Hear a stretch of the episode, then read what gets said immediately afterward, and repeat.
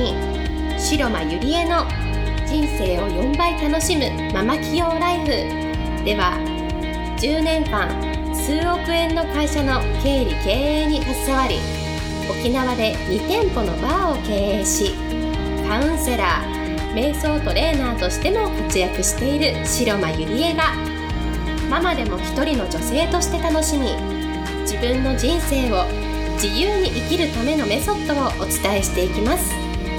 それでは今回の番組をお楽しみください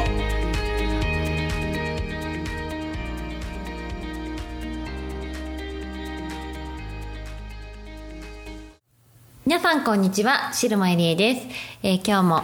えー、ポッドキャスト始めていきたいと思います。えー、今日今日のテーマはチャンスをつかんで一歩突き抜ける方法 in バリというテーマで、えー、今日はバリからお送りしたいと思います。えー、今日はですね、お二人ゲストを迎えて、えー、3人でトークセッションをしていただきますので、えー、自己紹介をお願いしたいと思います。では、もとこちゃんからお願いしたいと思います。どうぞ。はい。皆さん、こんにちは。私はクリスタルボールという楽器の演奏家をしています谷口素子と申しますどうぞよろしくお願いしますはい、えー、まえちゃんどうぞはい皆さんはじめましてこんにちは。徳永舞と言います。私は、えっと、もともと理学療法士という資格を持っていまして今は治療院ですね。整体院を経営しながらあとはセラピストに向けて治る治療を結果の出る治療をセミナーをしたりしてお伝えさせてもらっています。よろしくお願いします。はい、はい、えー、今日は谷口素子さんと、えー、徳永舞さんを迎えて3人でトークセッションをしていきたいと思いますので、えー、最後まで聞いていただけたら嬉しいですです。えー、今日はですね、えー、まあ、チャンスをつかんで一歩突き抜ける方法なんですけれども、まずチャンスが来るまで、まず0の時、01の時、どうしているかなっていうこと、01で大切なことは何かなっていうことを、えー、教えていただきたいんですけれども、もとこちゃんどうですか？そうですね、私は最初、全くまあ人脈もなかったですし、何も経験も本当、なくゼロからの本当スタートだったんですけど私はまずあの最初はヨガの先生のライフスタイルに憧れてヨガの講師を目指そうと思いました。でもすごく漠然としててなんとなくしかぼんやりとしか分からなくてでもあの他にもこうやってみたいことがあったので、まあ、アロマの資格を取ってみたりとか後にクリスタルボールを習ってみたりとかいろいろこうまずは自分のやりたいやってみたいこと興味あることを始めてみました。で、うん、いろいろやった結果残ったものが今のクリスタルボールのお仕事になりました。はい、はい、やっぱりその何かをやってみるっていうことはすごく大事だと思うんですね。はい、はい、で私の考えなんですけれども、私はまずゼロから何かこう1を始める時はやっぱりまず自分は何を大事にしていきたいのかどんなことを行動していきたいのか。で行動する上で例えば自分のワクワクは何何なのか自分の恐れていることは何なのかっていうその自分自身を知ってった上でこう一歩一歩行動していくっていうのはすごく大事になると思ってるんですねやっぱりそこがブレていたりそこがわからないといくら行動してもなんかどこに向かっていっていいかわからないし例えば目の前にチャンスがあってもそれが分かっているのと分かっていないのでは全然捉え方とか結果までもが私は違うと思っているんですね。うん、何か、えー、舞ちゃんはどのことを大事にしていますか？うんそうですね。私はすごく性格上心配性なので、うん、何かをまあもともと夢がない子で 小さい頃から、うん、なのでこうしたいこととか、まあ、好きなことは分かるんですけどしたいことが分からなかったので、まあ、28歳の時にもう一番悩んだ時があってもともと理学療法士っていう資格を持ってるんですけども大学に行ったわけではなく高校卒業してそのまま専門学校に入ったので知識ある知識といえば本当に解剖学とか 体のことしか知らないっていう状況の中で一般常識が全然分からない状況の中だったので。本当に何をしたらいいかわからない上にでも今の状況にはなんかこう不満があるみたいな感じで漠然と思ってたので本当にこうその時にネットでこう調べて、ヤフーのあの箱のところにやりたいことを見つける理学療法士みたいな感じで調べたら動画がバーって出てきて、そこで話してた理学療法士の方にこう会いに行って。その人が少ししかもイケメンだったんですよ、だからそのイケメンと 話してこう背中をこう俺についてこいよみたいな感じで言われたから、もうじゃあついていけばいいかみたいな感じで行ったのが一番最初のゼロから抜け出した時の方法ですね。でもやっぱり人生って誰と一緒にいるかっていうか、もう出会いが全てだと思うので、やっぱりその一歩突き抜けている人とかメンターのもと、それから会いたい人のもとに自分から足を運ぶっていうのはすごく大事になってくるんじゃないのかなと思うんですね。で例えば私と素子ちゃんと、えー、舞ちゃんも長谷川智美さんという、えー、8冊でしたっけ、うん、8冊、えー、本を出しているベストセラー作家の方がいらっしゃるんですけれどもその人のところに、えー、会いに行って学びに行ってそして出会った3人なんですね、うん、やっぱりそこで行動しなかったらこう出会いもしなかったし、うん、こうやってこバリにも来てな,、なかったじゃないですか、うん。なんかバリにまで来るそってすごい行動だと思うんですよね、日本から。そうですよね、うん、それもチャンスをつかんでる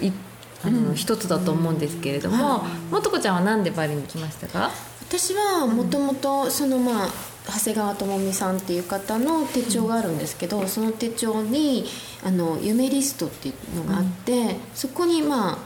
バリの星のやに来るっていうのを2番目に挙げてたんですね。でそれを明確にしてたことでたまたままあ今回のともみさんがバリ行かないっていう誘いにパッとこう手を挙げることができたっていうのをすぐ即答できたっていうのはそこがありましたかね、うん、明確にしてたっていうですかね、うん、すごいですね。それを明確にしてたけれども、うん、そこで行動できるってすごいと思うんですよ。ああそうですね。まあでも、行きたいっていう純粋な思いですか？ね、やっぱり、うん、すごいですね、なんか私の場合は先月もバリに来てたんですけれどもじゃあなんでまた今回バリに来たかっていうとやっぱりその誰と時間を共にするかで全然同じ場所でも違うと思うんですね。うん、でやっぱりその長谷川智美さんと今は時間をとも共にして学びたいと思ってるし、うん、そこで一緒にいるその素子ちゃんと舞ちゃん同じ認定校のみんなと一緒に時間を過ごすことで、こう気づくこととかそれから自分があのできることっていうのがまたあるんじゃないのかなと思って。、あの来たんですけれども、舞ちゃんはいかがなんで来ましたか？私は今回初海外旅行なんです、うん、旅行でもないですね、うん、初海外なんですけども、うん、あの私が昔からあの思ってたことというか、こう苦手意識があるものが英語でちょっとこれ言っちゃいけないかもしれないですけどセンター試験を本気で解いたんですよ、高校の時に、センター試験本気で解いたら、もう恥ずかしいんですけど、うん、5点だったんですよ私英語、えー、本気ですよ、うん、でもこれこれやばいじゃんすごいトラウマになってて、うん、だからもう私は英語が向いてないっていう苦手意識がすごくあって、海外は怖いものだみたいな、感じですごい思ってたんですけども、でもやっぱりこう2年前からこう人生がどんどんやるやりたいことが叶っていってて、その中でどうしてもそのネックになってるのが、こう海外を怖がってる自分 っていうのがあって。えもう絶対海外に行くんだったらでも私絶対一人じゃいけないし、うん、っていうのはすごいあったのでもう絶対向上心がある人と一緒にしかも行ったことがある人と一緒に行くっていうのを決めてたんですよ、うん、で今年の1月にそれを絶対今年中に打破しようっていう目的目標を持っていて、うん、そしたら偶然菅智美さんからね、誘われて。誘われて、うん、もうこれはチャンスだと思って。でも2人とも決めてたっていうのがすごいですね。そうですよね、結構自分と向き合う時間を作ってるんで、日頃から、やっぱりともみさんの影響だと思うんですけど、なんでもう常に明確にしてますね。自分の好きなこととかやりたいこととか興味があることっていうのは。なんか私は逆に全然明確にしてない部分もあるんですね、でも自分の人生のモットーに、こう目の前に来たカードは挑戦するっていうね、さっきも動画撮ったんですけれども、やっぱりそれがあるからこそ、あなんか来たぞ。いやこれは行くべきでしょうって思って、あのいつもこう行動してるんですけれども、やっぱり自分の狭い枠の中で考えて行動すれば、多分断っていかない選択をしてたと思うんですけれども、やっぱりその来たものは受けてみる、うん、そこでまた新しい世界が見えることを常に自分は体験してきて、うん、今の少しずつ成長しているっていう状況になっているので、うん、なんか決めなくても私はとりあえず来たのは挑戦するっていうことをやってるので2パターン。そうですよね、うん、でもすごいですよねゆりえちゃん。言ってみたら1か月もしない間に2回もバリに来たって。普通の人はそこであそうっていうかそう。来ない選択を選ぶ人が多いんじゃないかなって思うんですよ。私も来ないかな選択をするつもりだったんですね、えまたバリに来るのかって思ったんですけれども、でも誰と行くかで絶対違うなと思ったし、やっぱり目の前に来たカードは挑戦するという自分の人生のモットーを持っているので、うん、そのビーイングがしっかりしてるからこそ、うん、なんか1ヶ月もしないうちにまた来れたなっていう、うん、でも来てよかったなと思いますね。そうですね、私もすごくこの3日間はすごく濃い内容だったなって思うんで、やっぱりこのここで会って話す時間ってすごく貴重じゃないですか、うん、普段チャットとかでもやり取りをたくさんしてるんですけど、やっぱりちゃんと顔を見て目を見て、みんなの思いをそれぞれシェアし合うってすごいいい学びになったなって今日感じました。ね、そう。でさっきまでライブ配信もねしてたんですよね。ですよね。はい。で、のね、はい。いろいろトラブルもね、いっぱい。はいはい、まあ、この録画もちょっとトラブル続きで。なんかすごい試されてますね。はい。試されてるな海外バージョン、はい、トラブル続き。そう、で、まあ、その試されてるからこそ、諦めないマインドが大事だなって私は思っていて、普通の人ならもしかしたらやらない選択をするかもしれないんですけれども、とにかくトラブルが起きても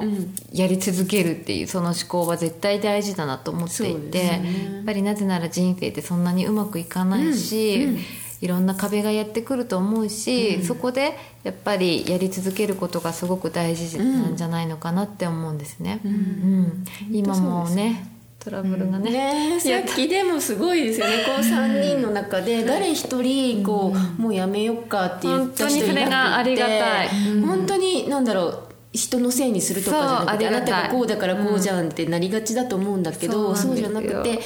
じゃあどうしたらできるかをみんなが個々に3人とも考えてた、だから多分やりきれる？今真夜中の1時なんですけどね。あのこの録音も実はもう2回目なんですね、うん、なんか消えちゃったんですよねデータが。そう。でもそこでなんかこう私がお願いしてもいいですよって言ってくれる2人の優しさにすごいまず私はありがとうと思うしそこでなんかもうやめようっていう人が本当に誰一人いなくてまあさっきのライブ配信もそうだったんですけれども、みんななんかいいよって言ってくれてそのやり続けること、うん、うん、やっぱり本当に感謝も大事ですしね、はい、あでもこちらこそ。ね 本当にありがとうございます。今日はゲストであのセッションしていただいて本当にありがとうございます。こちらこそ。はい、うんということで皆さんも、まあ、何かねいろんな あのトラブルとか、うん、こう人生こう行動していけば何かしらあると思うんですけれども、うん、まあ、その時ぜひ諦めないで小さな一歩を踏んで頑張ってもらいたいなと思います。はいはい、それでは、もとこちゃん、まいちゃん、今日はありがとうございました。ありがとうございました。はい、また来週お会いしましょう。本日の番白間ゆりえに聞いてみたいことを募集しています。ご質問は web 検索で「白間ゆりえ」と検索。ブログ内の問い合わせからご質問ください。またこのオフィシャルウェブサイトでは無料メルマガやブログを配信中です。次回も楽しみに。